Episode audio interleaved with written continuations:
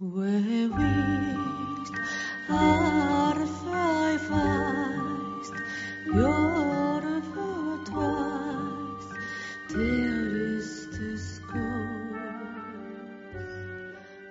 ぼ日刊階段山猫便第37夜今夜ご紹介するのは「朽田の」というお話です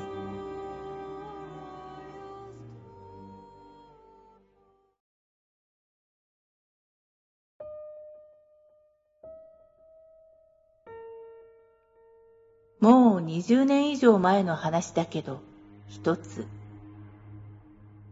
実家の近くの山に寺なんだか神社なんだか覚えてないんだけど朽ちたのがあった。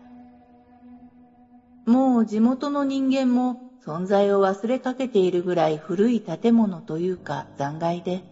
そこにお化けが出るという噂が子供の間で流行った。そこに友達と二人で冒険しに行こうという話になったんだけど、怖いので昼間に行くことになった。行くことは比較的簡単で、獣道をたどっていけば、子供のチャリでも小一時間ぐらいで着いた。でも、日もあるし、その建物の周りは比較的開けているからそこまで怖くなくて、建物の中に入ってみた。入ってみたと言っても、もう扉も朽ちて倒れているし、屋根も穴だらけで不気味ではあるけど怖くはない。そして調子に乗った俺と友達はいろいろひっくり返して面白いものでもないかと漁った結果、壁にかけてあるオタックの仮面に気がついた。でも、これがひび割れまくりで、ハスコラみたいになってて気持ち悪い。あまりの気持ち悪さに、友達が棒で叩いて落とした上に、そこら辺に落ちていた板で見えないようにして帰った。ただ、さすがにあんだけ荒らして帰ったのが気になって、友達と別れた後に饅頭を持って一人でもう一度建物に行った。散らかしたものを片付けて、気持ち悪い仮面も一応元に戻して、入り口のところにあった台みたいなのに饅頭を置いて帰った。その帰り道に近所じゃ見たことのないすらっと背の高い綺麗なお姉さんが歩いてて、駅までの道を聞かれた。すごい細かいレースが入っている真っ白なワンピースに、お姉さんの肌も負けないくらい真っ白で、なんというか、もうこの世のものじゃない。でも、基本は、でも、基本アホなガキなので、すごく綺麗なお姉さんに話しかけられてやったーぐらいにしか思わず、普通に駅までの道順を教えてあげた。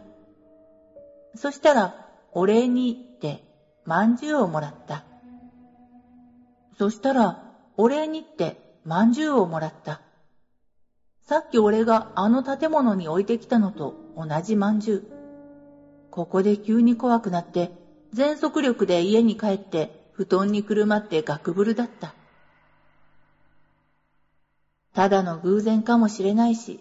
と思ってたんだけど、次の日に一緒に行った友達が、いわゆる狐つきになったと聞かされた。病院に担ぎ込まれたけど、その日のうちに元に戻ってすぐ退院したけど、その時のことは何も覚えてないらしい。次は俺か、と思って、ますます怖くなって怯えてたけど、その後何もなかった。形だけとはいえ、片付けに行ったのが良かったんだと思うけど、今でも時々怖くなる。